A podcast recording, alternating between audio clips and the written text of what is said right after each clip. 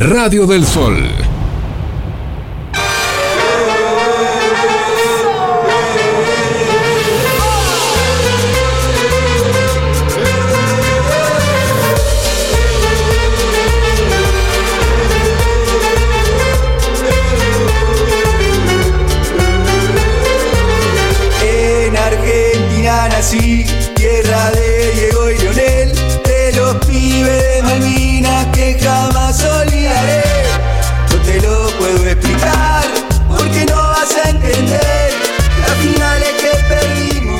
11 y 17 de la mañana, segunda hora de la dosis diaria de todos los días y como todos los viernes, ¿eh?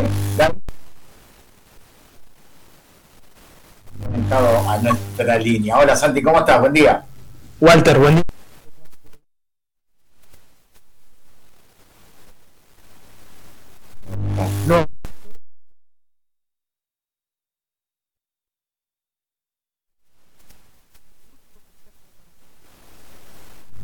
Impresionante lo de Santiago. Nosotros no sabemos con el Chila ni cuándo empezamos y Santiago tiene la columna, pero no, realmente creo. Eh, Santi, eh, la venís con esta, eh, el tema del Mundial, que yo que, que todavía, por lo menos a 50 días ya estamos, no veo clima. casi 50. Sí, muy poco. La verdad que, que muy poco. Sumale que esta semana tuvimos partido de Copa Argentina, ¿no? Ya, ya definiendo semifinalistas, también el campeonato. Eh, el campeonato local entró como en sus últimas fechas con ahí con cuatro o cinco equipos en la pelea por el título, así que eh, y los dos amistosos que jugó Argentina fueron eh, contra rivales eh, de segunda o tercera línea, ¿viste? Así que yo calculo que una vez que recién cuando se termine el campeonato de primera, ahí va a haber como un enganche mayor, a pesar de que, bueno, desde la firma que, que diseña la camiseta de la selección ya dijeron que están agotadas, se agotó la Sí, titular. dice que está todo. El otro día me llamó, me- me- me- en una parte me llamó la atención, pero en otra parte como que me dio lástima. Los jugadores de Jamaica en la puerta del, del, del vestuario de Argentina pidiendo camiseta y el, los muchachos de Argentina estaba el Toro Martínez diciendo no hay camiseta. Esto salió el utilero diciendo muchachos no hay camiseta. No, No.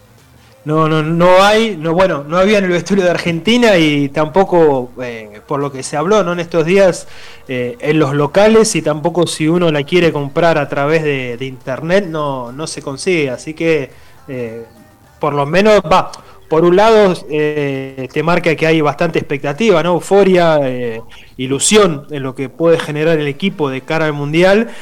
y por otro, bueno, te, te sigue demostrando que hay una parte de la sociedad que tiene un buen poder adquisitivo. Exactamente, exactamente. exactamente. El, Chila, el Chila tiene un amigo que hace las réplicas y dice que tiene, ¿no? Que, que le queda camiseta de esa la réplica. Lo que pasa es que en las últimas de todas como que se quedó con poca tinta y no salió mucho el, el logo de las tres tiras, entonces están media las réplicas, media trucha, ¿no? Pero bueno.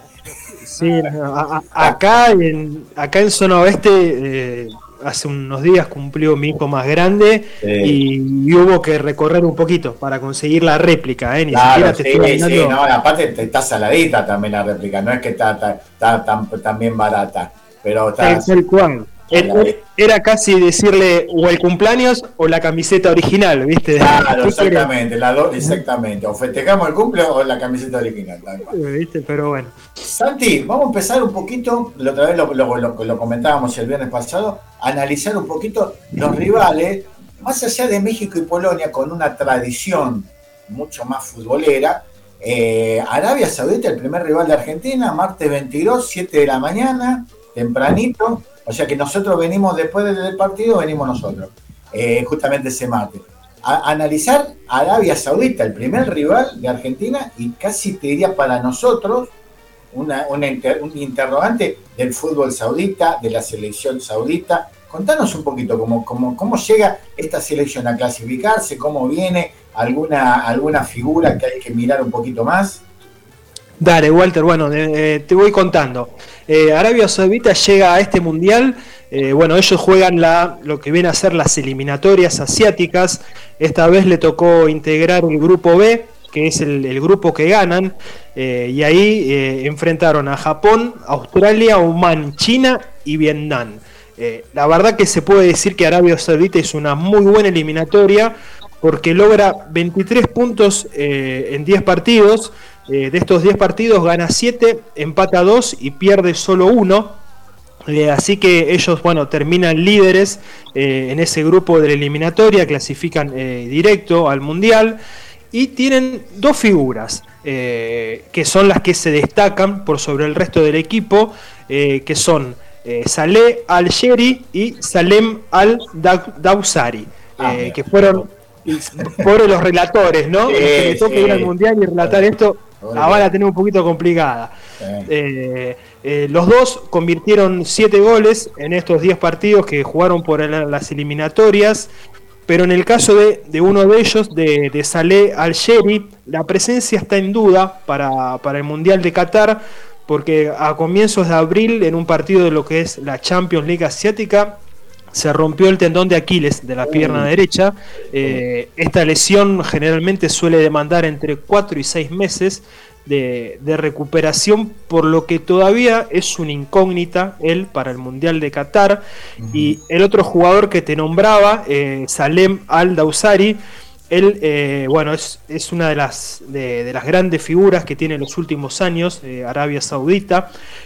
juega, juega actualmente en el Al-Hilal que bueno, que justamente es el campeón, el último campeón de la Champions League asiática, eh, te lo definen como un delantero rápido, hábil, que suele moverse bien eh, con los, los espacios y con muy buena pegada de media distancia.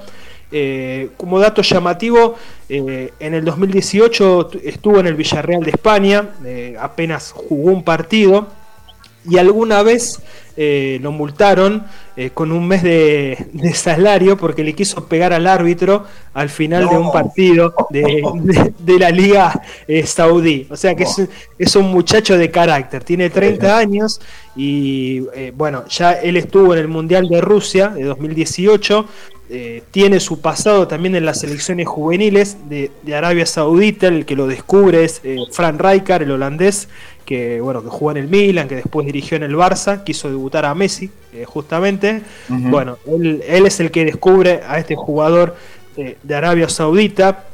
Eh, yo reciente nombraba a Rijkaard, ¿no? como un técnico extranjero de Arabia Saudita, que es generalmente, viste lo que pasa, ¿no? Con las selecciones asiáticas o de África, siempre tienen un técnico que es de otro país. Bueno, Arabia Saudita hoy en día es dirigida por un técnico francés que es eh, Hervé Renard, que tiene 54 años. Eh, él llegó a Arabia Saudita en el 2019 y hace unos meses renovó contrato hasta el 2027. Ah, eh, bien, bien. Todo, un signo de que están muy conformes ¿no? con, el trabajo que viene haciendo. Y, la verdad que Hervé Renard es un personaje de los. Así como alguna vez hablamos del argentino que, dirigen en África, del hijo de Rodolfo Zapata. Bueno, ah, él viene a ser él viene a hacer algo parecido, pero la versión francesa.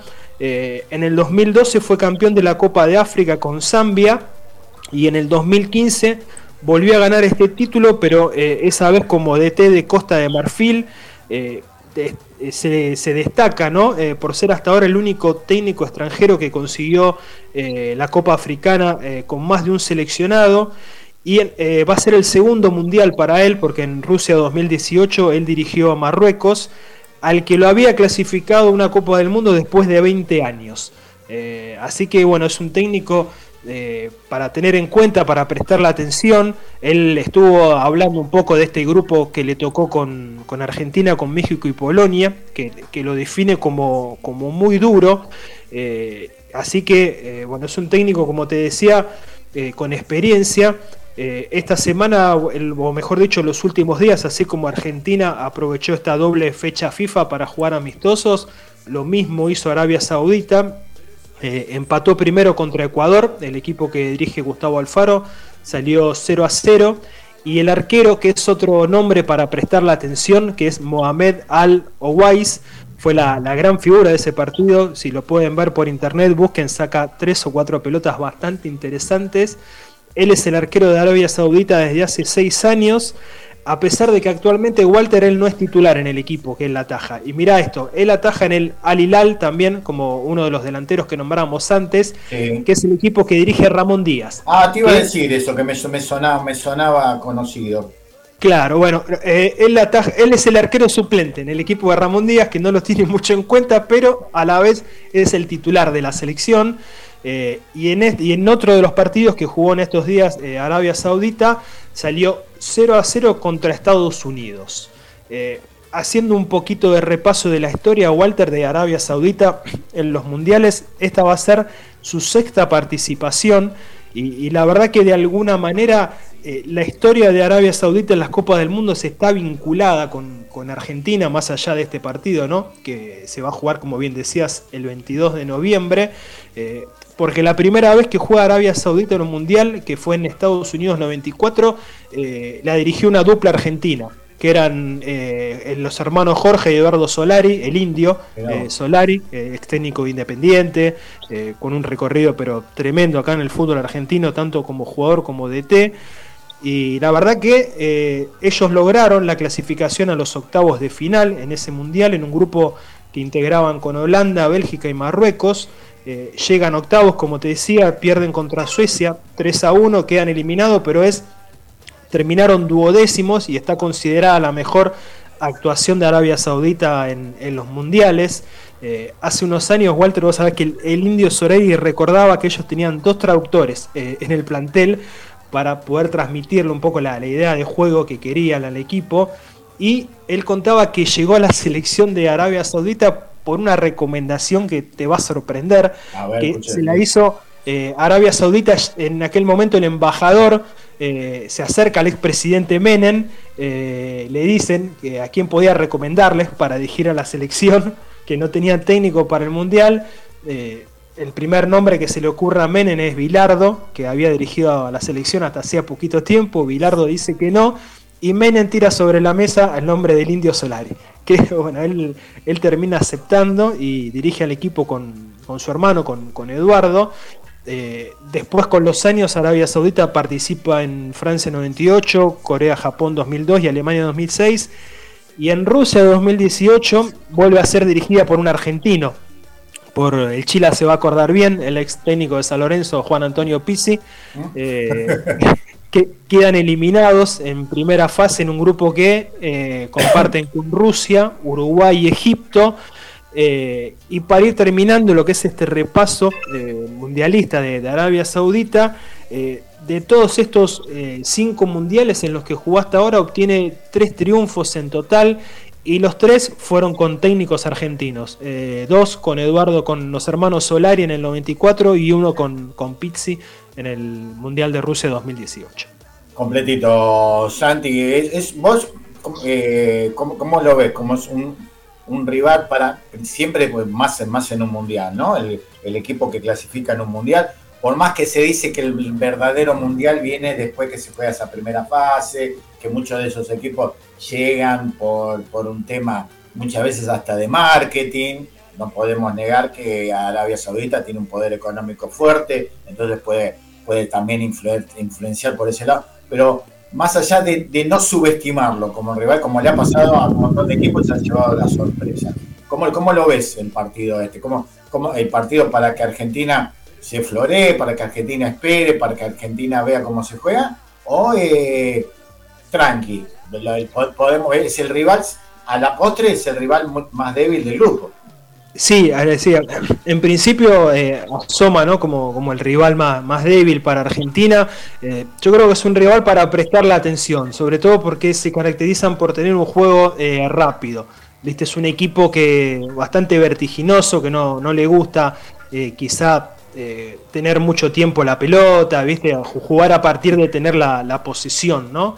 Eh, del juego, sino que es más de eh, un juego directo. Así que desde ese lado le, prestaría atención. Eh, después de lo que fue, ¿te acordás, Walter, el Mundial de Rusia 2018, de aquel debut contra Islandia? que Argentina se, termina llevando una sorpresa. creo que esta vez habría que, no, no, subestimarlo. Si bien asoma, como bien decías, ¿no?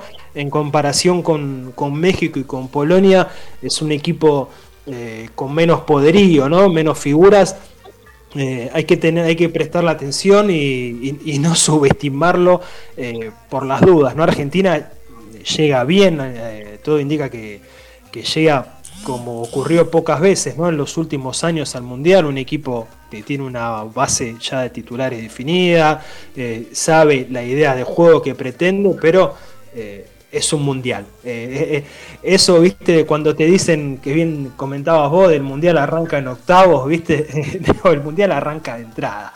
siempre, siempre hay alguno que te va a sorprender, viste, así que, que mejor estar atentos y, y bueno y, tener en cuenta que, que, en cualquier momento te puede llegar una sorpresa. Exactamente, exactamente. Yo creo que eh, eh, eh, lo de Islandia es un gran ejemplo, Santiago, que hace, Islandia se la subestimó, se puso, como creo que fue todo el, ciclo de San Paoli. muchas veces a, alguno le cae a Scaloni, que sí, Scaloni también fue parte de San Paoli, pero creo que Scaloni ahí no cortaba ni pinchaba era en todo caso era el que ponía los conitos para que los muchachos hagan el calentamiento y nada más. Quedó demostrado, después, bueno, lo contaron los propios jugadores, eh, después del, partido, cuando terminan de clasificarse, cuando gana con el gol de Marcos Rojo, eh, ese tercer partido, eh, contra, contra Nigeria era fue, ¿no? sí, contra Nigeria. Contra Nigeria, bueno, que se juntaron y que le pusieron los puntos a, a San Paoli y que a partir de ahí San Paoli no cortaba ni pinchaba. Pero bueno, eh, yo creo que, que Scaloni tiene un poco las cosas un poco más armaditas, da la sensación por lo menos, ¿no? Sí, sí, llegó con, más tiempo ¿no? de, laburo, eh, a diferencia de lo que había sido San Paoli, él casi que estuvo cuatro años ¿no? dirigiendo eh, a la selección. Aprovechó, la verdad que supo aprovechar esa experiencia que, que había estado en el cuerpo técnico de San Paoli para ver eh, qué jugadores estaban en condiciones de seguir después de, aquel Mundial de 2018 y por dónde había que, encarar la renovación. Eh, otro punto destacado ¿no? de este ciclo es la manera en que él supo llegarle ¿no? a los jugadores, porque la verdad que los jugadores lo bancan mucho. Eh, como no había pasado desde Isabela para acá con un técnico, eh, ellos lograron identificarse con él no solo desde la idea de juego, sino también desde la manera en que conduce el grupo. Eh, y creo que todas estas cuestiones fueron las que llevaron esta semana que, bueno, a que Chiqui Tapia ahí en, su red social haya anunciado que la renovación ¿no? del contrato de, de Scaloni hasta el, hasta el Mundial del 2026. Eh, en principio, esa es la idea que, tiene en cuenta la AFA. Hasta algunas convocatorias que hizo Scaloni para estos dos partidos contra, contra Jamaica y contra Honduras, te das cuenta que él ya está mirando ¿no? más allá del Mundial. Por ejemplo, la convocatoria de Tiago Almada eh, es un claro ejemplo de un futbolista que no creo que logre estar en la lista de convocados, pero que él ya lo está teniendo en cuenta eh, más allá de este mundial, lo mismo con, con Enzo Fernández, eh, ya es un tipo que está laburando más allá del mundial, así que eh, bueno, pase lo que pase, ya está garantizado que, él, su cuerpo técnico, y, espero que pase lo mismo con, la, con los cuerpos técnicos que están laburando en los juveniles, que, que se continúe, ¿no? Porque la verdad que si vos me preguntabas a mí hace cuatro años qué había después del ciclo de San Paolo y te decía que empezaba un túnel oscuro para la selección. Y la verdad que cuatro años después estamos con un equipo que, que bueno, que llega con, no sé si con la chapa de candidato a quedarse con el Mundial, pero que va a competir, que no va a ser un equipo sencillo para los rivales que le toca enfrentar, así que eh, bienvenido a esta oportunidad para, para Scaloni de seguir después del Mundial de, de Qatar 2022. Excelente, Santi, como siempre, absolutamente cumplido. Bueno, con mucha fe, con mucha onda, eh, esperando esto. Bueno, el equipo responde, el número 10 responde, así que bueno, eh, venimos, venimos más que venimos con mucha, con mucha energía. Lo que pasa, como te decía yo, más allá de la figurita, por ahora, vemos capaz que cuando empiece a terminar el campeonato o cuando veamos la lista de los convocados y los otros equipos empiezan, capaz que ya nos ponemos más en, en modo mundial. ¿Mm? Creo que también influye el tema del. Uno se acuerda del mundial y que estabas abrigado, y ahora remerita, todo eso va a ser raro, va a ser distinto. Sí, sí, sí, totalmente. La verdad que eh, ojalá el próximo mundial vuelva a jugarse en junio, julio. por, por, lo menos eso ya va a ser una buena señal. Exactamente, exactamente. Santi, dos temas cortitos del, del, acá del fútbol caniche, como digo yo, del doméstico. Primero, finalmente parece campeonato que el que viene, el año que viene, 28 equipos y los descensos que estaban, muchos estaban brillándole a San no descenso, que se suspendía en este campeonato, pero finalmente se confirma que hay descenso y un campeonato de 28 Sí, Walter, eh, todo indica que eh, la próxima temporada, ¿no? El 2023, por lo pronto, eh, de este campeonato que le quedan pocas fechas, ya está confirmado que va a haber dos descensos. Por ahora serían Aldo Civi y Patronato. lo de Patronato no deja de llamar la atención, ¿no? Un equipo que está peleando por no descender, que va a jugar la semifinal de la Copa Argentina.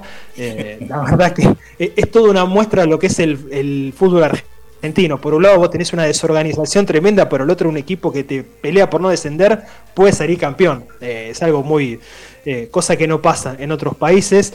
Eh, y a partir, bueno, del año que viene, como vos decís, en principio la idea es que en el primer semestre se juegue una copa de, de 28 equipos que se dividiría en dos zonas de 14 eh, los primeros cuatro de cada grupo van a jugar un, después, un, después unos playoffs de ida y vuelta. Eh, la final va a ser a partido único, como fue este año lo de Boca y Tigre en Córdoba. Y ese campeón de esa copa eh, iría a la Copa Libertadores directamente. Los que no logren clasificarse se comenta que van a jugar otro torneo, que, vas, que van a jugar estos 10 equipos contra los 12 mejores clasificados de la, de la Primera Nacional, eh, y los 10 ah, primeros van a ascender, van a subir, y los restantes, bueno, eh, se van a mantener o van a, o van a descender. Eso es para después en el segundo semestre jugar un torneo de 20 equipos como aquellos viejos apertura y clausura de la época de Grondona. bueno, esa es hasta ahora la idea que eh, viene ganando terreno en las discusiones entre los presidentes de los clubes en AFA. Eh, se anunciaría después del Mundial, eh, porque la idea de Tapia es concentrarse de lleno en la selección una vez que termine este campeonato. esa es hasta ahora la manera en que se jugaría. Casi que podríamos considerarse que, los formatos del torneo argentino son todo el tiempo impredecibles. Temporales es un paso a paso, esto es un temporada a temporada, vamos viendo cómo se juega. Exactamente. Bueno, me, gusta, enquilombado, eh, y al ser enquilombado hay un montón de, gastos, el, imaginar lo del Nacional viajando, contra el, bueno. Pero bueno, al argentino le gusta tener eh, eh super, super eh, oferta, superpoblación de números, de números digo, de partidos y todo ese tipo de cosas. Le gusta tener mucho partido, le gusta tener mucha, mucha oferta de lo que, lo que hay para ver. Pero eh, vamos a ver qué pasa, ¿no? Todo, todo, queda en, manos este, en esta ocasión del amigo Chiquita. Sí, sí, esta semana leía ahí una nota que le hacían a Cherkis Vialo, ¿viste? Eh, eh, que él hablaba de que estos torneos, por ejemplo, viste, bueno, que en principio se decía que volvía al torneo de 30, bueno, este va a ser 28, dos menos, no cambia mucho, pero Claro, que, él decía que este tipo de formatos es sobre todo un pedido de las cadenas de televisión para tener partido todo el tiempo. Claro, eh, eh, poder llenar horas, eh, horas de aire ahí en cámara, así que, que más allá de que el, pedido, ¿no? la recomendación de la FIFA siempre es torneos de 20 equipos, 22 como mucho, bueno, la Argentina otra vez volvería a un torneo de de 28, eh, no 30, 28. Lo que sí me gusta es cómo fue eh, esta copa que jugaron, que definieron Boca y Tigre hace unos meses, el sistema de playoff. ¿Viste? eso me gusta. Sí, porque más, eh, yo creo que más allá de, yo pongo el caso de Racing, ¿no? Racing ganando partidos, clasificando ahí primero, lo, los pone en un mismo nivel en playoff, a un solo partido y a definir en ese partido. Sí, Después hay, cuestiones tanto futbolísticas como del, azar.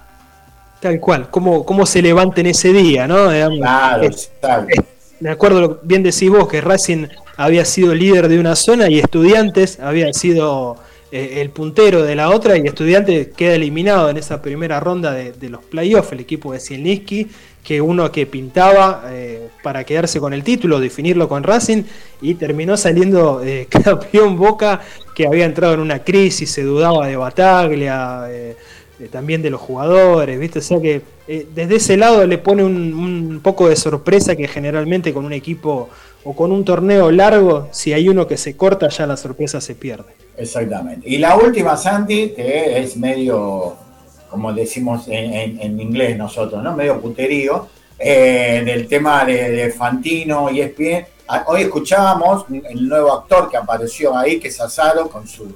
Con también, cada uno ahora con su medio, ¿viste? Eso es lo que llama la atención. Tiene su Azaro desde su canal de YouTube, diciendo que el verdadero que lo raja a, Fantino de ESPN es nada más y nada menos que Juan Cruz Ávila. Y nosotros con Chila, lo, último que teníamos de Juan Cruz Ávila y de Fantino era que había, además de una amistad, había algún lazo comercial como la productora con Jotax o algo así. ¿Cómo, cómo, cómo, lo ves? ¿Cómo, cómo, ¿Qué tenés vos de este tema? Mira, por un lado me gusta esto de que de que se puedan abrir medios alternativos, ¿no? no sé, que, cada periodista, viste, no sé, o, su canal de YouTube, o su canal de Instagram, o de Twitch, viste, eh, es una oportunidad para que, bueno, Fantino no tiene necesidad de mostrarse, ¿no? Porque ya es una persona recontra conocida, pero quizá a los periodistas que recién arrancan, viste, eh, eso me gusta, por un lado. Eh, después, la verdad que la manera en que Fantino salió con tapones de punta a jugarle a Claude y al Pollo Viniolo me sorprende. Eh, no, no, hay una especie de corporativismo, ¿no? Sobre todo entre los periodistas, ya eh, yo suelo decir entre las vacas sagradas, ¿viste? Del periodismo, que, entre ellos no suelen tocarse, ¿viste? Eh, así que algo ahí tiene que haber pasado. puede ser, por un lado, como bien decís vos, el tema de de que bueno, de que pueda haber algún negocio que no anduvo entre Juan Cruz Ávila y Fantino, ¿no? Eh, y quizá también quizá alguna interna de egos entre Klaus eh, Fantino y el Pollo Viñola a ver quién tenía más horas de cámara en ESPN o quién conducía tal programa, ¿viste? ya cuando Fantino dijo esta semana eh, que le escupiría la cara a alguien si que le proponga conducir de nuevo un programa con Klaus, ¿viste? y con Viñolo, yo creo que, que eso algo alguna vez habíamos hablado acá en Dosis Diaria cuando salió aquel programa que estaban los tres en la mesa, ¿no? Bueno, es, eh, Chila, Chila dice el origen de todo esto es el famoso programa Miguel Simón, La Torre, Clos, toda esa banda en la primera época de Espien con todos esos egos ahí en una misma mesa, donde Fantino le saca la ficha a Miguel Simón diciéndole, vos me querés explicar porque sabes más, y yo soy y Fantino como siempre, habla de Jerjes, del otro, de Leónida, le saca de la psicología, ¿viste? Fantino porque leyó un libro más, se cree que sabe más que todo, y los otros, que son, yo, yo los identifico, de la escuela de Miguel Simón, que yo para mí Miguel Simón es un tipo que explica fácil el fútbol y se entiende, por más que te explica de táctica. Pero la torre también viene por ese lado, yo creo que por ahí viene, como que ese es el, el origen de, la, de, estas diferencias. Sí, sí, el, origen eh, debe haber comenzado ahí en, en esa mesa, ¿no? Eh, que había mucho ego dando vuelta en ese momento. Eh, la verdad que no recordaba esa pelea de, Fantino con Miguel Simón, es verdad. Sí, lo, cruza al aire de una manera, pero que, Miguel Simón se sorprende, ¿viste? Claro, claro, claro, claro. Y cuando Miguel Simón tampoco lo había, eh, lo había relativizado o desestimado el, el laburo de Fantino, ¿viste? Exactamente. Eh, el otro se, lo tomó a mal.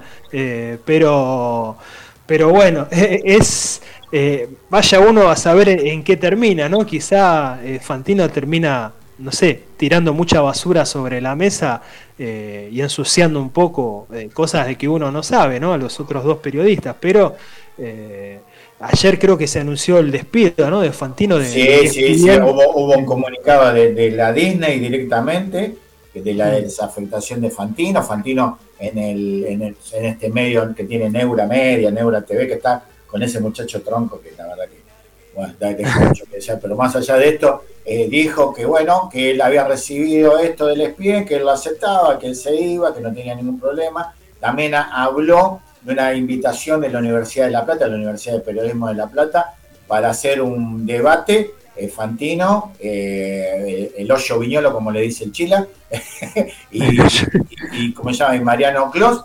Pero no, yo creo que Mariano Clos y, Pollo Viñolo no van a salir a doblarle la apuesta a Fantino, porque uno cree también que, eh, que viene también por manejar su medio también, que hoy por hoy, que creo que lo, no sé si tiene alguna otra, América tiene Fantino, pero hoy por hoy creo que a Fantino va a apostar todavía, porque si se quedó sin ESPN, Sí, sí, la, la, apuesta, eh, sí, sí, generalmente no, cuando se abre un, un portal de internet, un diario o un, canal, en este caso como el de Fantino, siempre eh, al comienzo como que eh, se apuesta fuerte por alguna noticia, ¿no? Para, bueno, para, para que el foco esté puesto en, ese nuevo medio. Calculo que, que, también debe haber, ¿no?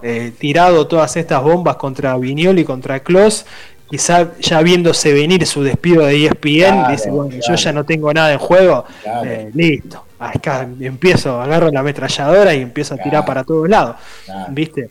Eh, y de parte de los otros dos no, no creo que haya respuesta, al menos en público, el canal eh, deberá bajar línea para decir, ustedes no se metan en esto, listo, ¿viste? Pero, pero bueno, mucho puterío, como bien dijiste. Vamos a ver cómo, qué, qué pasó, creo que, y lo decía, Anoche lo veía Casela, que los, de Bendita están con el, con el cuchillo del tenedor en la mano, ¿no? Se están haciendo un festín. Y le decía a Chila, eh, a, partir que ahora eh, Fantino tiene su propio micrófono, esto lo, van a redoblar. Pero bueno, esperemos los, los, próximos capítulos de esto. Santi, como siempre, absolutamente cumplido. Contame las redes sociales de Fútbol Somos.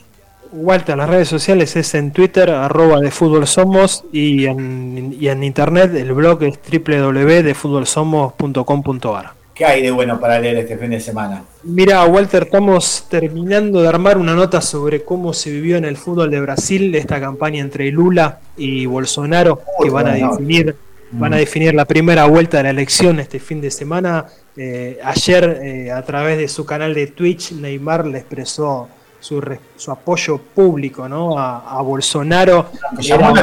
¿eh? Sí, e, era un gesto que estaba esperando Bolsonaro, ¿no? De parte de, Neymar, porque el día antes ha ido a visitar lo que es la fundación que tiene el jugador brasileño, eh, bueno, para colaborar con chicos de la calle, con, con sectores vulnerables, ¿no? De la, de la sociedad brasileña. Eh, y por lo que se comenta también, eh, era un gesto que se esperaba de Neymar con Bolsonaro porque en los últimos tiempos había sido beneficiado por la justicia en una causa de, evasión impositiva. O sea que, puede ser un vuelto a cambio de, alguna charla o de algún pedido del gobierno brasileño hacia la justicia para que no lo complicara Neymar en, esa causa judicial. Eh, de parte de, Lula hubo sobre todo eh, apoyo de exjugadores de, la selección de Brasil, del Corinthians, que es el equipo del que él es hincha. Así que bueno, estamos terminando de, cerrar esa nota para publicarla, si, Dios quiere, mañana o el domingo a más tardar. Buenísimo, buenísimo. Ahí, vamos a estar leyéndola. Santi, Santi, como siempre, eh, te mando un abrazo grandote, abrazo a la familia y el viernes que viene estamos analizando a México México nada más y nada menos, técnico argentino, el Tata Martino, no la está pasando bien allá, pero nos vas a contar un poquito cómo clasificó México, cómo viene y charlar un poquito del segundo rival de la Argentina en la primera fase del Mundial. ¿Qué te parece? Dale, Walter, vamos a hablar de, del equipo azteca. Ayer justo estaba el Richard Lavolpe ahí en, oh, en Sport hablando, o sea que lo imagino eh, con varias horas también de TV ahí analizando lo que es el equipo de México y hablando de su sistema táctico como, como suele hacer en los canales. Buenísimo. Santi, te mando un abrazo grandote y, saluda a la familia y nos encontramos la semana que viene. Dale, Walter, hablamos la semana que viene. Un saludo para Chile y para todos los que escuchan Dosis Diaria. El señor Santiago Túnez de Fútbol Somos ha pasado como todos los viernes, esta vez con el, eh, el turbante árabe, nos contó todo lo que viene de Arabia Saudita por dosis diarias. Una posita y vuelve.